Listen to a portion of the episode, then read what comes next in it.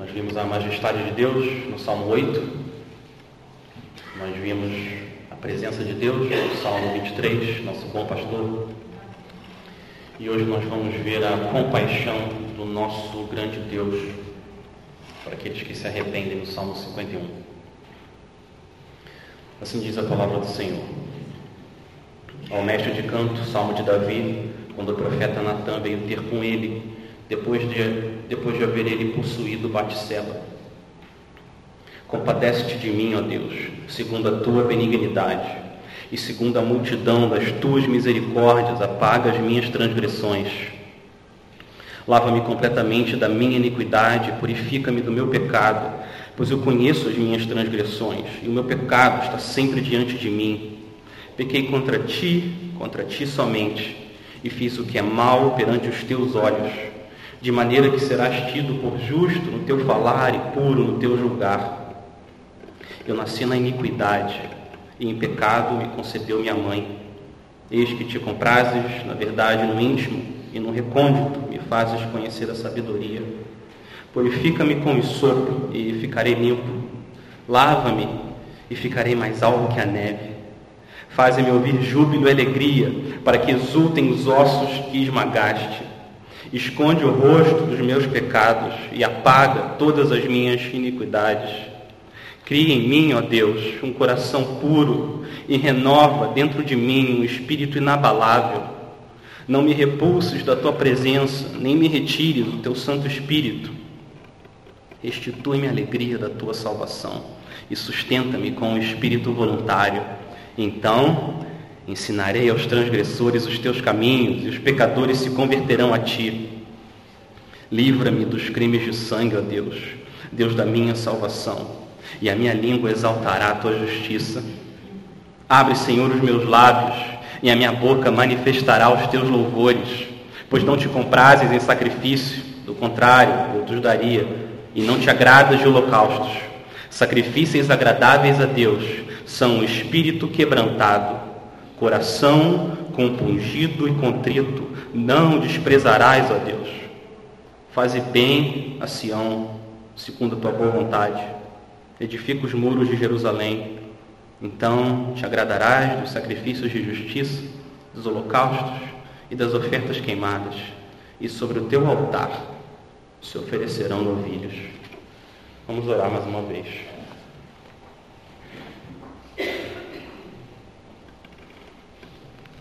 Ó Deus, a gente clama por misericórdia, graça, compaixão. A gente precisa.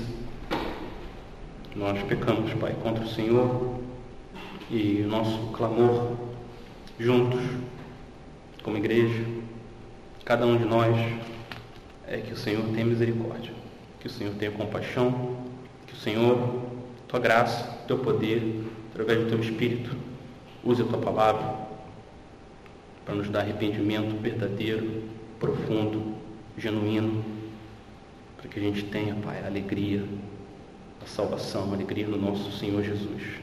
Esse é o nosso clamor, nosso pedido, no nome do nosso grande Rei, nosso Rei compassivo, o Rei da graça, o Senhor Jesus. Amém. Em 31 de outubro de 1517, há mais ou menos 500 anos atrás, um monge agostiniano, ele prendeu 95 teses, porta da capela de Wittenberg.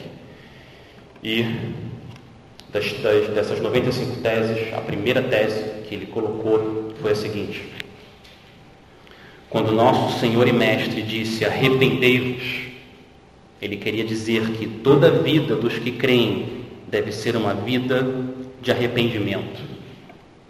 Lutero não sabia o que Deus estava começando a fazer ali através daquele evento, mas o que ele está dizendo é que o arrependimento na vida do cristão não é um evento único, não é um evento no passado. O que Lutero está dizendo é que o arrependimento diário, constante, é uma evidência de uma fé viva, de uma fé verdadeira. Tanto o cristão quanto o não cristão, eles pecam. Os dois pecam. A diferença está na maneira como eles lidam com o pecado. Por exemplo, deixa eu ir para o outro lado agora. Eu vou citar aqui a letra de um cantor, músico brasileiro chamado João Bosco, que não é cristão. Ele escreveu uma música que se chama Eu Não Me Arrependo de Nada. E a música diz o seguinte, e é um pensamento que reflete a maneira de muita gente, a, a maneira de viver de muita gente aqui nesse mundo. Ele fala na música: Não me arrependo de nada, nem poderia mentir. O quanto sorri, eu chorei, as canções que o digam por mim, e assim penso no que essa estrada já deu para mim. Mais para frente ele fala: Com o tempo o caminho ensinou que se as coisas vão mal, sem nada entender, devo seguir no escuro até o futuro. Essa é mentalidade do João Bosco, e eu quero hoje aqui com vocês pela graça de Deus, olhando para o Salmo 51, dizer que existe um caminho melhor do que esse caminho proposto. Esse caminho de você andar no escuro e não se arrepender de nada. Existe o caminho de você andar na luz, no Senhor Jesus, e viver em arrependimento e fé. O Salmo 51 é um presente do Senhor para o povo de Deus. Ele nos ajuda, ele nos guia pelo caminho do Senhor. Se eu pudesse pegar emprestado uma ilustração do domingo passado, Salmo 23, esse salmo, Salmo 51, é o cajado do nosso bom pastor nos guiando pelo caminho da vida, o caminho do arrependimento e da fé. O Espírito Santo deixou registrado para nós aqui qual é o efeito da graça de Deus agindo de forma poderosa no coração de um cristão. O que, que acontece quando um crente é esmagado pelo peso, pela culpa do pecado? É o Salmo 51. Esse é um dos textos mais importantes da Bíblia sobre arrependimento. Um presente para nós. E eu quero encorajar você, meu irmão, minha irmã, você que está aqui, a você ouvir esse salmo numa atitude de oração, pedindo para o Senhor sondar o seu coração para trazer arrependimento, a graça do arrependimento, para que a gente possa viver esse caminho da luz, o caminho do Senhor Jesus. E que o Senhor nos ajude, como Lutero disse, a gente viver uma vida de arrependimento. O salmo começa dizendo a situação que levou Davi a escrever esse salmo. Nem todos os salmos, na verdade, quase nenhum salmo nos dá a, a situação em que o salmo foi escrito. Esse nos dá Olha como começa o salmo. Não sei se você sabe, mas na Bíblia hebraica, essa, essa, descrição é um dos versículos do salmo. Então eu tomo ele como palavra do Senhor. Ao mestre de canto, salmo de Davi, quando o profeta Natã veio ter com ele, depois de haver ele possuído Batseba. Esse evento está registrado no livro de 2 Samuel, capítulo 11 e 12. Eu sei que vários de vocês aqui estão familiarizados com esse evento, mas eu quero fazer um resumo rápido.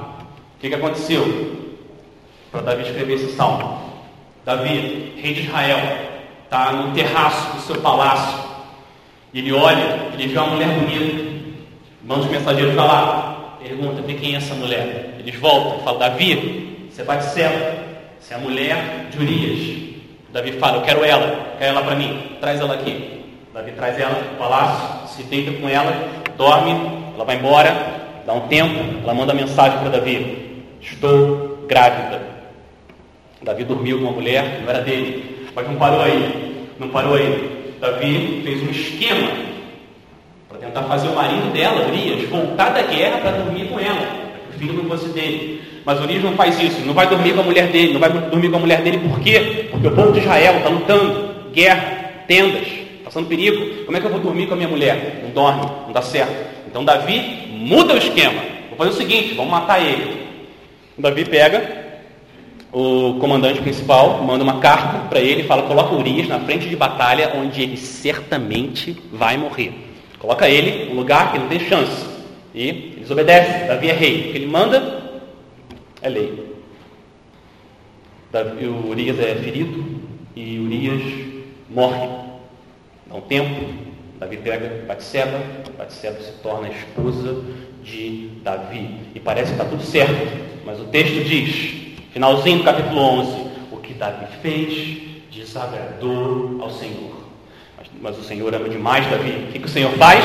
O Senhor manda um profeta, Natan. Natan, vai lá, confronta o rei. Natan vai. Natan confronta Davi através de uma história. Natan conta uma história para Davi. Davi, tinham dois homens, Davi, dois homens, um pobre e um rico. O rico tinha muitas e muitas ovelhas e bois. E o pobre tinha só uma cordeirinha, que ele tratava como se fosse uma filha dele. E chegou um amigo do homem rico. E o homem rico, ao invés de matar uma das ovelhas que ele tinha, ele não faz isso. Ele vai lá e rouba a cordeirinha do homem pobre para dar para o amigo. Natan conta essa história para Davi. Como que Davi reage? Davi fica furioso, ele fica doido. E Davi fala: Esse homem merece morrer. Natan olha para Davi e fala: Você é o homem. Foi isso que você fez, Davi.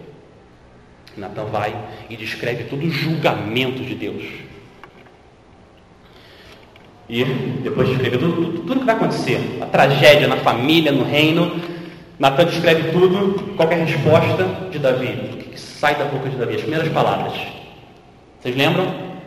Pequei contra o Senhor. E ele escreve esse salmo aqui, Salmo 51. O Salmo 51 é a confissão de pecado e o clamor por misericórdia que Davi escreveu para o Deus dele.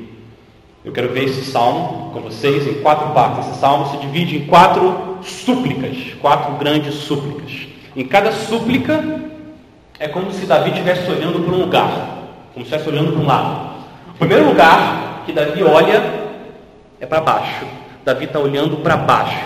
Davi, ele é como o publicano da história que Jesus contou. Vocês lembram? O fariseu publicano, Lucas 18, Jesus conta essa história, fariseu, orgulhoso, falando, obrigado Senhor, obrigado porque eu não sou como esses homens, pecadores, adúlteros, eu dou meu dízimo, eu jejuo, e o fariseu, orgulhoso, e perto do fariseu tinha um cobrador de impostos.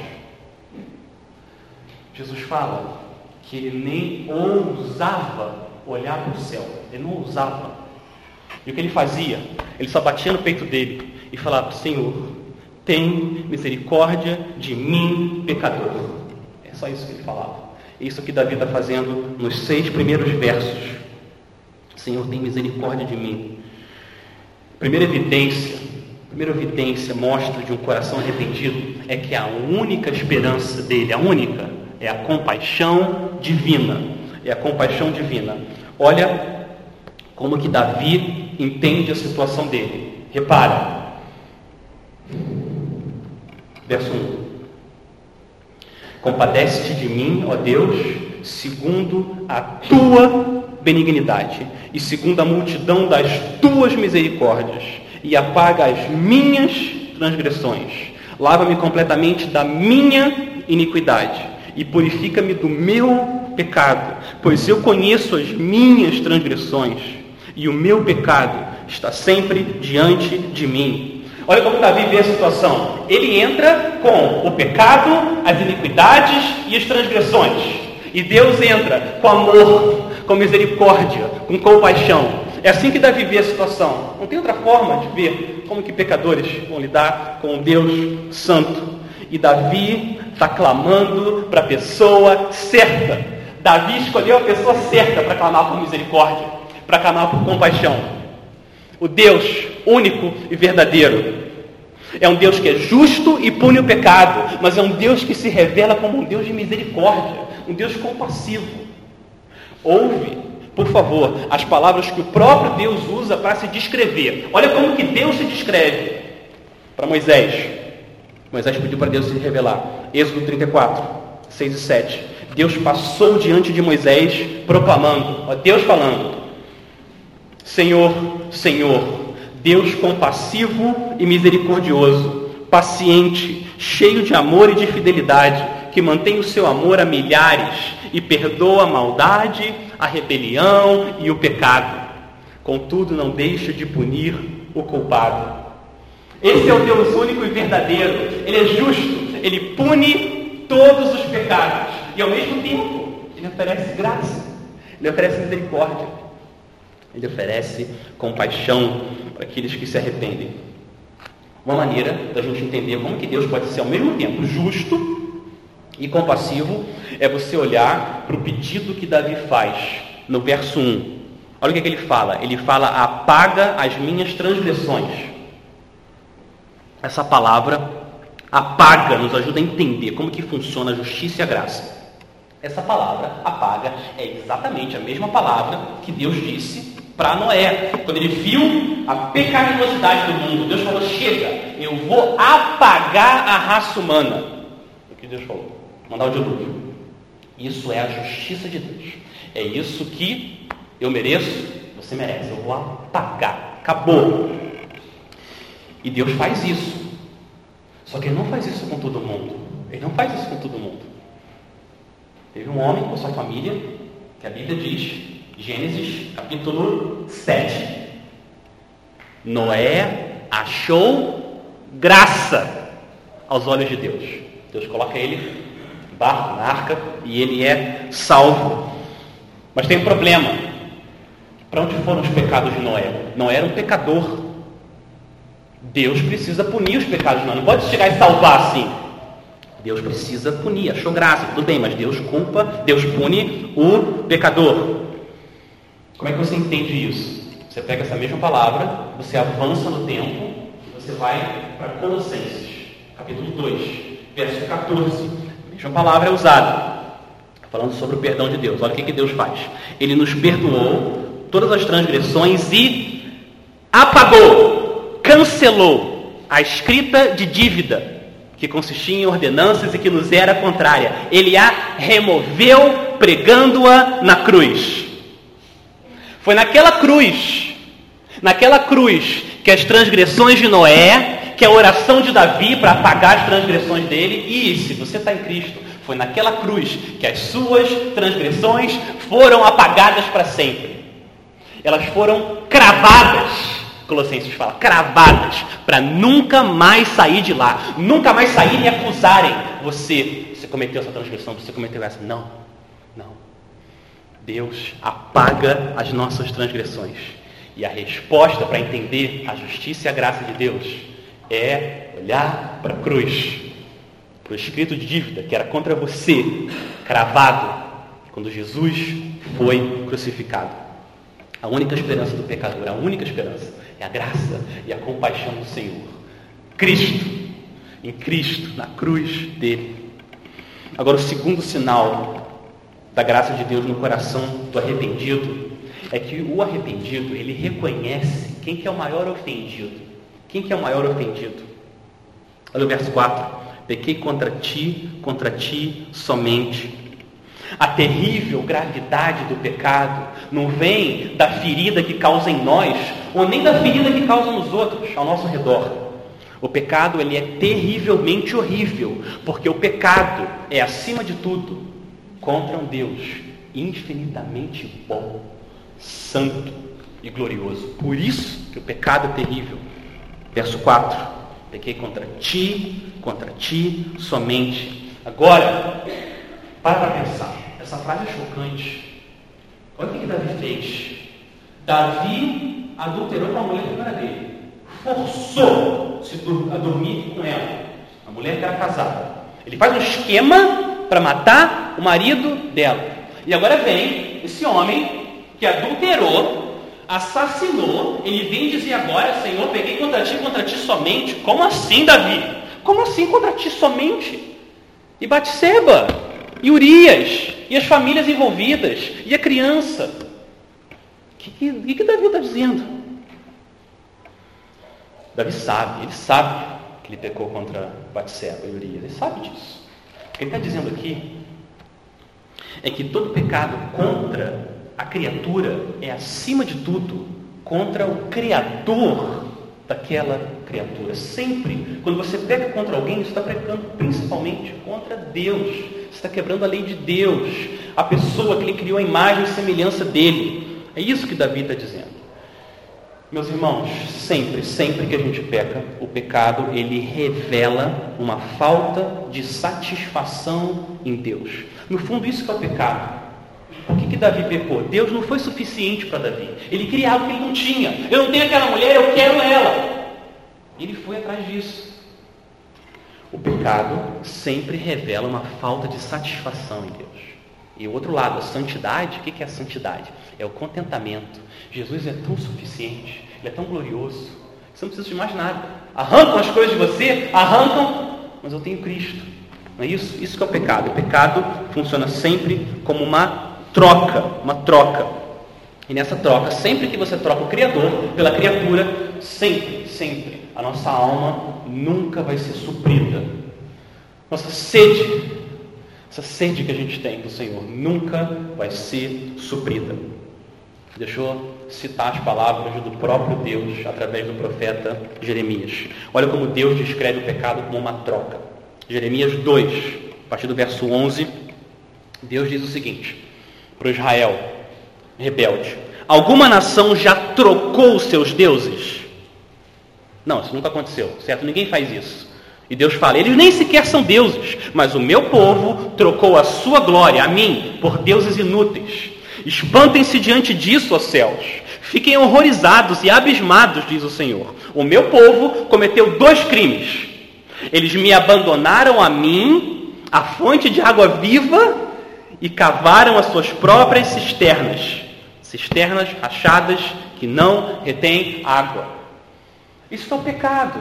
No fundo, o pecado é a gente tentar matar nossa sede com aquela poça imunda ali que se forma de água suja, aquela água cinza, você vai lá e se ajoelha para tentar lamber aquela água, e tem uma cachoeira aqui do seu lado, com água pura, limpa, e você ignora a cachoeira para ir ali. No fundo, é isso que é o pecado. O pecado é essa troca absurda que eu cometo todo dia, e você. E por isso, nós precisamos de compaixão, misericórdia, graça do Senhor.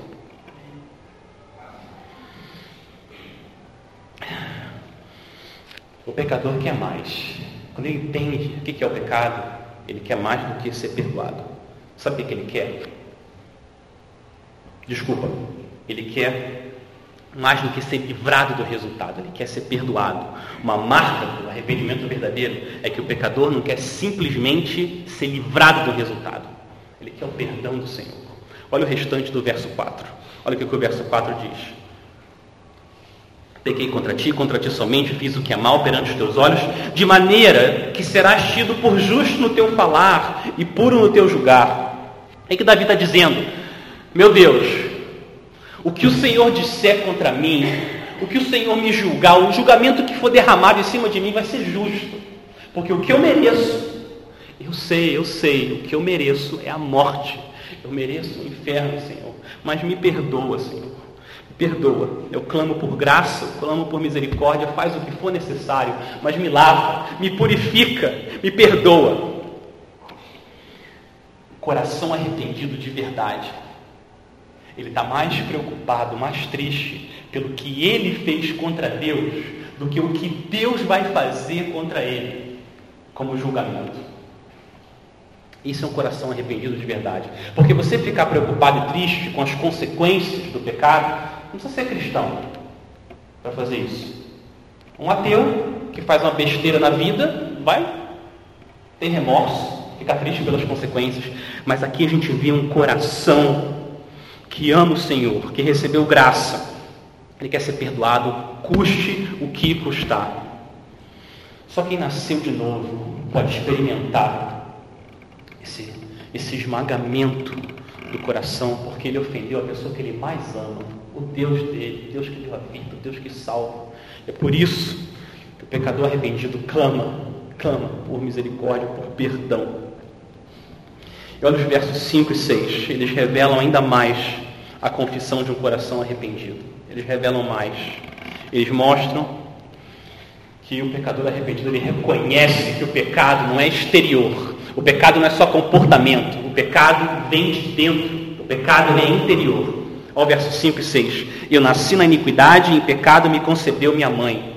Eis que te comprases na verdade, no íntimo, no recôndito, me fazes conhecer a sabedoria. Davi está dizendo: em pecado me concebeu minha mãe. Davi não está dizendo, vocês sabem, Davi não está dizendo que foi pecado quando a mãe dele dormiu com o pai dele e aí ele nasceu. Não é isso. Ele está falando que o fato pai e a mãe teria tido um filho, isso em si é pecado, não é isso que Davi está falando. Davi está apontando para a natureza pecaminosa dele, quando que ela surgiu. Ela surgiu no início da vida dele, na concepção, desde o começo da vida. E vocês sabem disso, vocês que já passaram um pouco de tempo com as crianças pequenas, ou têm filhos pequenos, vocês sabem disso. Você precisa ensinar seus filhos a falar obrigado, você tem que ensinar os seus filhos a falar por favor, mas eu nunca precisei ensinar meus filhos a serem egoístas, nunca ensinei eles a mentir. Isso já vem de dentro. Pai é assim, a mãe é assim, os filhos são assim. É isso que Davi está dizendo.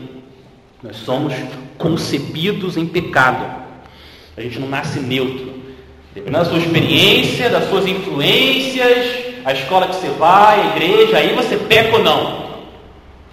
Nós pecamos por causa da nossa natureza pecaminosa.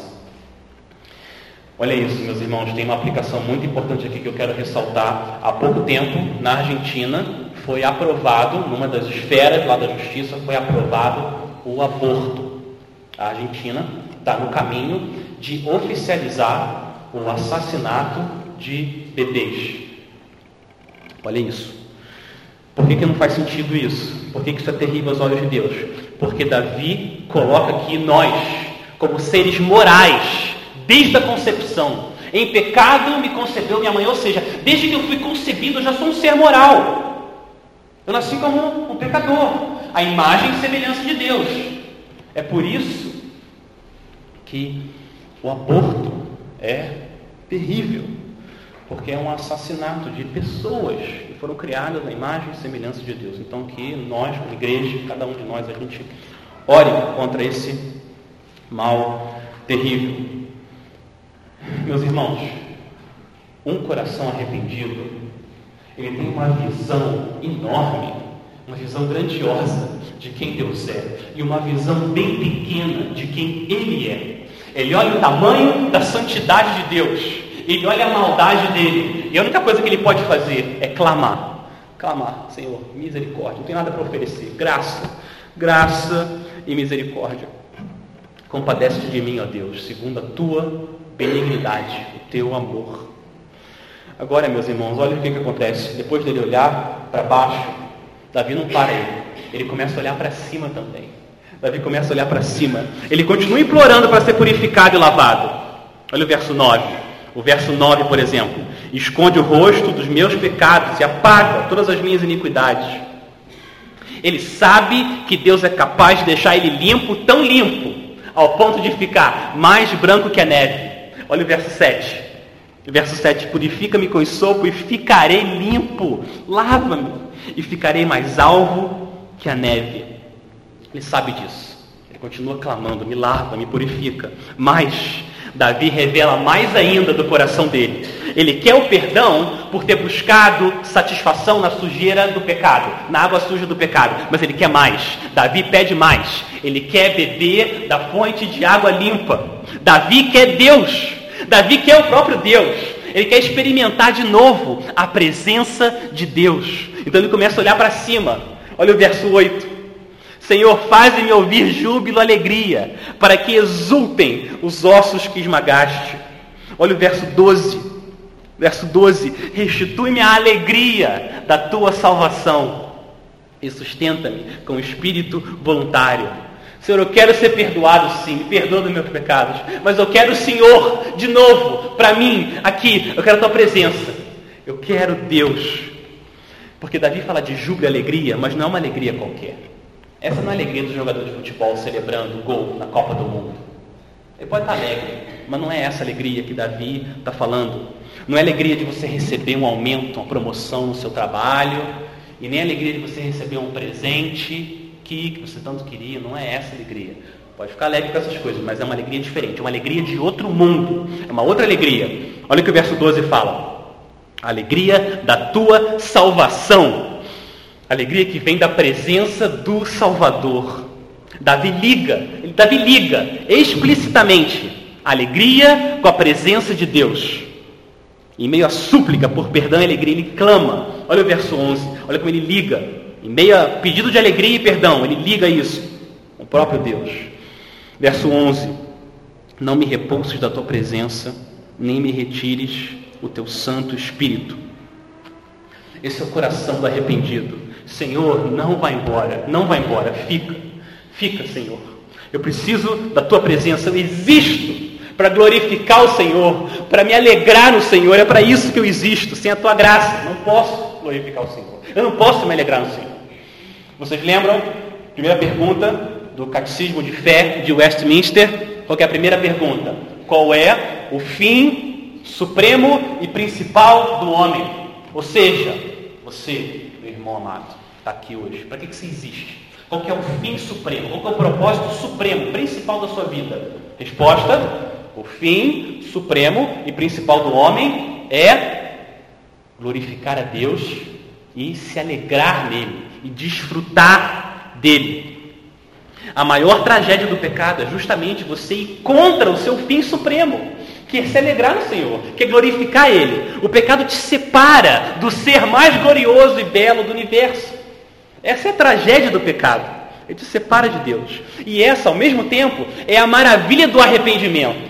O que é o arrependimento? É você se voltar contra o pecado e ir em direção ao Senhor, a Deus, o que Ele oferece para a gente em Cristo.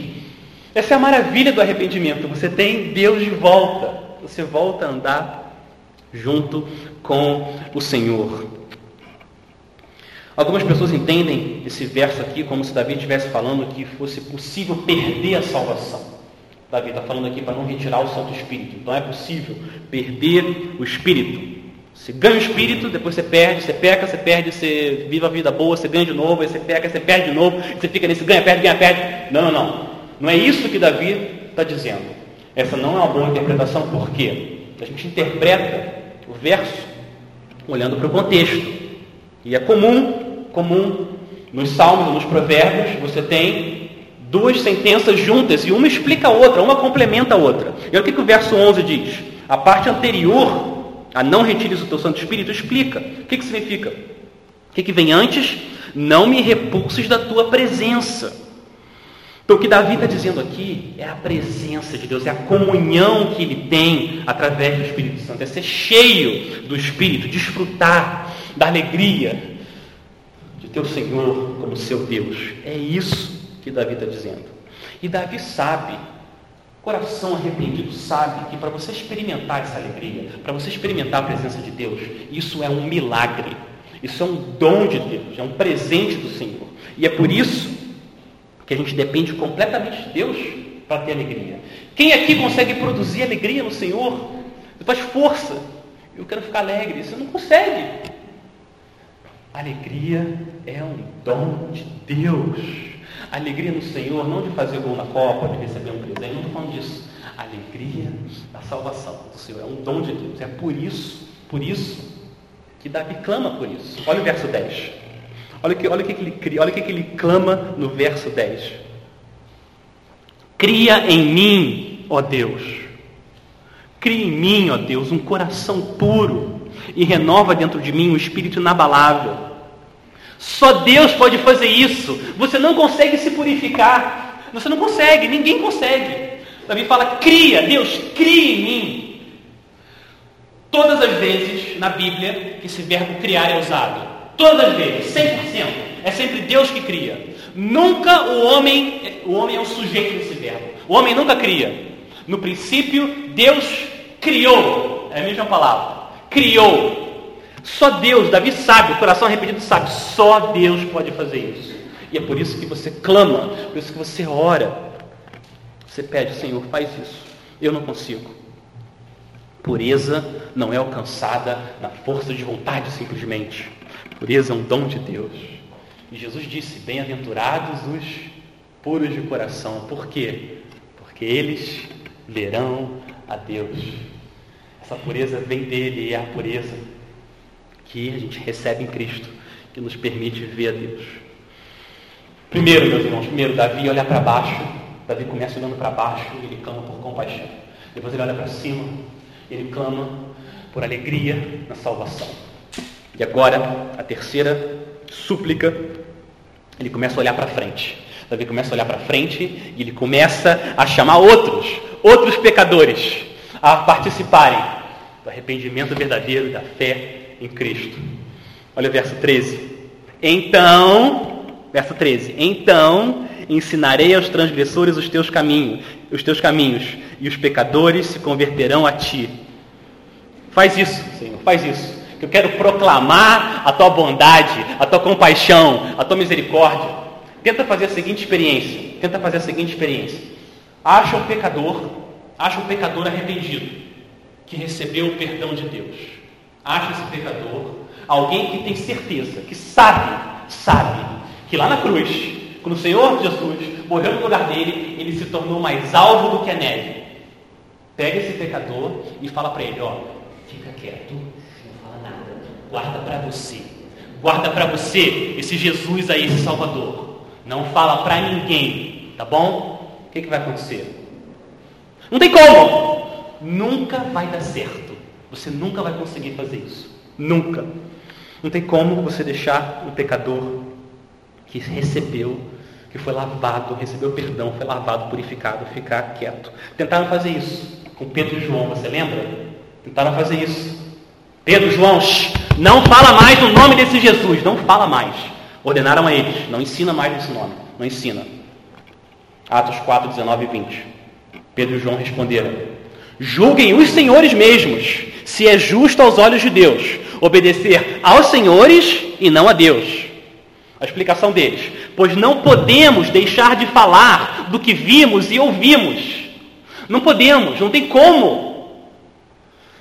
Eles começaram a falar, falar, pegaram eles de novo, pegaram de novo. Esses apóstolos teimosos não ficam quietos, ficam falando de Jesus, Jesus o tempo todo. Levam eles para o sumo sacerdote.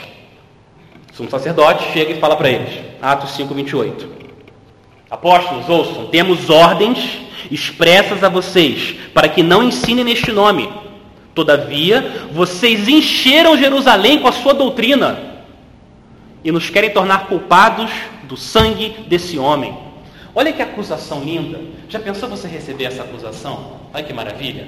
Lá onde você trabalha, nossa igreja recebendo aí. Essa igreja aí, ó, encheu essa região com a doutrina desse Jesus. Olha que acusação maravilhosa. Imagina você carregar uma acusação dessa. Essa acusação linda. Foi o que eles fizeram. Encheram aquela região desse Jesus maravilhoso, compassivo, gracioso, que perdoa os arrependidos. E eles disseram a mesma coisa. É preciso, é, é preciso obedecer antes a Deus do que aos homens. Essa é a teimosia santa dos pecadores arrependidos e perdoados. É mais fácil o sol e a lua passarem do que os pecadores arrependidos, perdoados, ficarem quietos. E é isso que Davi está suplicando aqui ao Senhor. Ele suplica: Senhor, o pecado fechou a minha boca. Você já passou por isso? Já passou por isso? Você sabe o pecado, está lutando, você não solta, não, não consegue se arrepender naquela luta, sua boca se fecha, não consegue mais adorar do mesmo jeito. Se você está andando em pecado, não tem como você vir aqui e adorar o Senhor com liberdade. Cantar as músicas aqui, ó, Rei das Nações. Canto, eu sei que eu canto bem. Não tem como você fazer isso adorando o Senhor com alegria. Não tem. O pecado, o pecado não deixa. O pecado fecha a sua boca. E é isso que Davi está pedindo aqui, Senhor. Arranca isso de mim. Arranca. Eu quero cantar bem. Eu quero cantar o Senhor. Não pode cantar mal, Deus não se importa com isso. Mas eu quero louvar o Senhor. Arranca esse peso da minha vida. Eu quero falar do Senhor, eu quero exaltar o Senhor, eu quero louvar o Senhor. Me perdoe e abre a minha boca. Pecadores arrependidos começam também a olhar para frente. Eles olham para baixo, eles olham para cima, eles começam a olhar para frente. Eles querem contar esse Deus compassivo. Como pastor chamado N.T. Niles descreveu o evangelismo da seguinte forma: o que é evangelismo? Evangelismo é um mendigo indo contar, indo contar para outro mendigo aonde que se acha pão. Essa é, essa é a sua vida, essa é a minha vida. Pobres, mendigos, a gente achou o pão. Senhor Jesus, pão da vida. Quero contar para as outras pessoas. Não fica bebendo essa água suja, comendo essas migalhas aí que não vai. O pecado não vai te sustentar. Você vai, abre a boca e você fala do Senhor Jesus. Mas Os pecadores arrependidos, perdoados, eles são mais do que proclamadores. Eles se tornam adoradores, cantores do Senhor. Olha o verso 14 e o verso 15. Olha o que ele diz. Livra-me dos crimes de sangue, ó Deus, Deus da minha salvação, e a minha língua exaltará a sua justiça.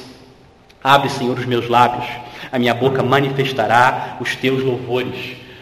Quando você está convencido, convencido, lá naquela cruz, Senhor Jesus pagou pelos seus pecados, Senhor te perdoou, você recebeu graça. O que acontece? O Senhor abre seus lábios e você canta mal. Pode cantar mal, como eu, mas você canta, você quer louvar ao Senhor. Deixa eu pegar outro exemplo agora. Deixa Pedro e João de lado. Vamos agora para Paulo e Silas. Vocês lembram? Lá em Atos, uma mulher escrava do Senhor tem um espírito e consegue adivinhar o futuro e fica atazanando Paulo. Paulo se cansa e expulsa aquele espírito daquela escrava. O que acontece? Ela não consegue mais adivinhar, dá um prejuízo enorme para os senhores da escrava. Os caras ficam doidos com Paulo. Pegam Paulo, arrastam ele praça principal, arranca a roupa de Paulo, Silas e açoitam. São açoitados, o texto diz severamente. Eu não vou gastar tempo aqui descrevendo como é que é o açoitamento severo, mas você pode imaginar o que, que acontece com as costas dilaceradas de alguém que é açoitado. Pegam eles, Paulo e Silas, jogam eles na prisão. Os homens, surrados, apanharam. Esse foi o dia deles. Olha a continuação do dia de Paulo. Olha isso, Atos 16, 25. Por volta da meia-noite, Paulo e Silas estavam orando e cantando hinos a Deus. E os outros presos os ouviram. Você viu isso? Açoitados, apanhados, humilhados, surrados. Você joga esses homens na prisão. O que eles fazem? estão louvando o Senhor, estão cantando hinos a Deus. Por quê? Como que você explica um negócio desse? Isso, a explicação? Não tem explicação terrena. Isso é um milagre. Milagre da graça do Senhor, da compaixão. Eles entenderam. Paulo entendeu quem ele é. De acordo com o próprio Paulo, ele é o pior dos pecadores. Se eu pudesse conversar com Paulo, ele ia tentar te convencer que ele é pior do que você. Eu sou pior e não é? Quantas vezes você se sente assim, filho de Deus? Olha o que, eu fiz contra, contra meu Deus. Paulo entendeu, eu sou o pior dos pecadores. Ele entendeu também quem que é Jesus.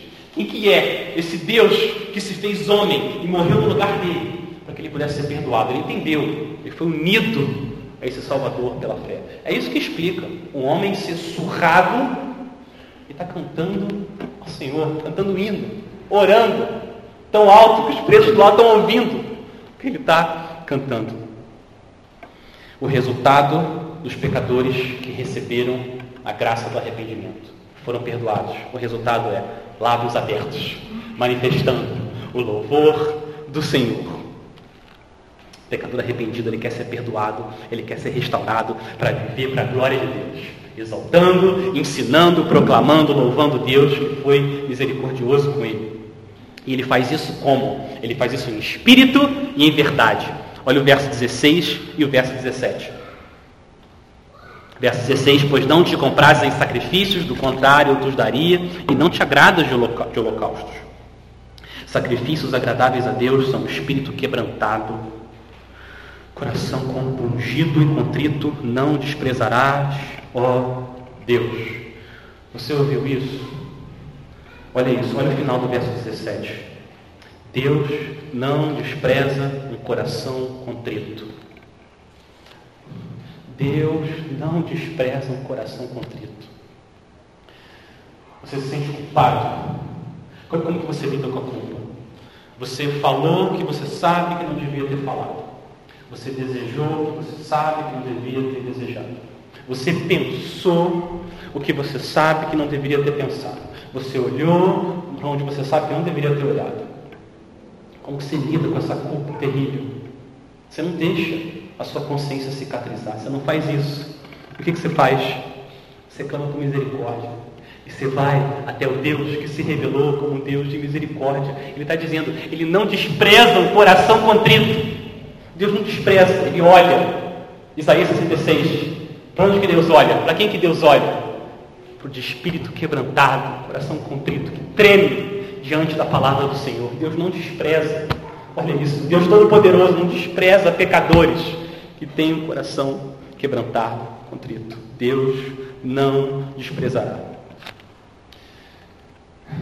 Essa é a vida dos pecadores arrependidos. Eles olham para baixo, clamam por compaixão, eles olham para cima, clamam para ter alegria da salvação restaurada. Eles olham para frente e eles querem proclamar esse Deus de compaixão, de misericórdia e de graça. E depois disso, eles começam a olhar em volta. Eles querem olhar em volta para todo o povo de Deus. Essa é a quarta súplica dele. Ele olha sua volta. Verso 18 e 19. Faze bem a Sião, segundo a tua boa vontade, edifica os muros de Jerusalém. Então te agradarás dos sacrifícios de justiça, dos holocaustos e das ofertas queimadas, e sobre o teu altar se oferecerão novilhos. O que, que Davi está fazendo aqui? Ele fala: faze bem a Sião. Quem que é Sião? Sião é o monte de Israel, e no fundo ele está se referindo ao povo de Deus. Faze bem ao povo de Deus. Ele não se contenta com compaixão só para ele. Não, Senhor, eu quero mais, mais. Derrama a tua compaixão, perdoa todo o teu povo. Perdoa, Senhor, tenha misericórdia, porque aí sim o Senhor vai ser glorificado. Aí eles vão oferecer sacrifícios com coração contrito, um coração compungido. E aí o Senhor vai ser glorificado. Não vai ser só externo, não vai ser um ritual religioso, vai ser adoração, adoração verdadeira. É isso que Davi está implorando. Senhor, faz isso. O pecador arrependido, aquele que viu um pouco, um pouquinho da infinita glória de Deus, ele quer ver esse Deus sendo glorificado em outros corações. Só Ele não é suficiente, Ele quer mais. Ele é digno, toda a terra adorar Ele. E é isso que Davi clama. Meus irmãos, para terminar então, povo de Deus, da Igreja Batista, Jardim Minnesota, que o Senhor nos dê graça para a gente ser um povo que ao mesmo tempo, ao mesmo tempo, a gente se entristeça pelo pecado. Nossos corações estejam contritos diante do, de quão terrível é o pecado contra um Deus Santo. E ao mesmo tempo a gente se alegre no perdão que a gente tem garantido em Cristo, naquela cruz, onde as nossas transgressões foram apagadas, cravadas para sempre. O Senhor teve compaixão de nós, assim como a fé verdadeira é a fé que continua crendo o arrependimento verdadeiro é o arrependimento que continua acontecendo. Todo dia a gente se arrepende, a gente vai de novo ao nosso Deus. Senhor, misericórdia. Eu não devia ter falado daquele jeito. Eu não devia ter pensado aquilo. Eu não devia ter deixado de fazer aquilo, Senhor. Misericórdia. Lutero estava certo. Lutero tinha razão. Quando ele disse que o Senhor Jesus, quando nos chamou ao arrependimento, ele queria dizer que toda a vida daqueles que creem, toda a vida, deve ser marcada pela vida de arrependimento. Eu quero definir então arrependimento da seguinte forma: eu definiria arrependimento assim. Arrependimento é o lamento santo por você ter preferido o pecado ao invés de Cristo. E o desejo santo de abandonar o pecado e se voltar para Cristo, que é infinitamente melhor do que o pecado. Esse é o arrependimento. Que o Senhor derrame a graça do arrependimento nos nossos corações. Povo de Deus, Ele é poderoso e Ele é compassivo. Esse é o nosso Deus. E eu quero terminar. Uma vez que o pecado é você preferir alguma outra coisa, não Cristo, eu quero terminar com as palavras de um pastor do século XVIII, John Flavel, falando sobre quão precioso é Cristo. E à medida que a gente olha para Cristo, na palavra dele, que a nossa oração seja Cristo cada vez mais precioso e o pecado cada vez mais detestável. Olha as palavras que esse pastor escreveu sobre nosso Senhor Jesus. Abre aspas. Não há nada que seja desagradável nele. Portanto, tudo o que está nele, em Cristo, é totalmente adorável. Assim como cada raio de Deus é precioso, também tudo que está em Cristo é precioso. Quem pode pesar Cristo em uma balança e lhe dizer qual é o valor dele? Ele tem tudo o que é adorável, ele é a soma de toda a beleza. Coisas que brilham como estrelas solitárias, com uma glória particular, todas elas são encontradas em Cristo como uma gloriosa constelação pois foi do agrado de Deus que nele habitasse toda a plenitude. Ele continua dizendo o seguinte: lance os seus olhos em todos os seres criados, analise o universo, observe força no primeiro, beleza no segundo, fidelidade no terceiro, sabedoria no quarto. Mas você não achará ninguém que tenha a excelência de todas essas coisas como Cristo tem. Ele é o pão para o faminto, ele é água para o sedento, ele é vestimenta para o despido, ele é cura para o ferido, e qualquer coisa que uma alma deseje é encontrado nele, em Cristo. Que o Senhor derrame graça, graça, para a gente viver em arrependimento e fé no nosso precioso Senhor. Amém. Amém e amém. Vamos orar, meus irmãos. Vamos clamar ao Senhor.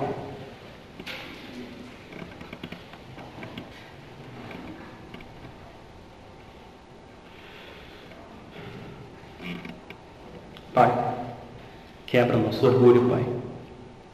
Quebra nosso orgulho, nossa vaidade, nosso egoísmo, tantos pecados, Senhor.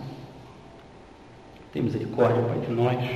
Compadece-te de nós, ó Deus, segundo a tua bondade e a tua misericórdia.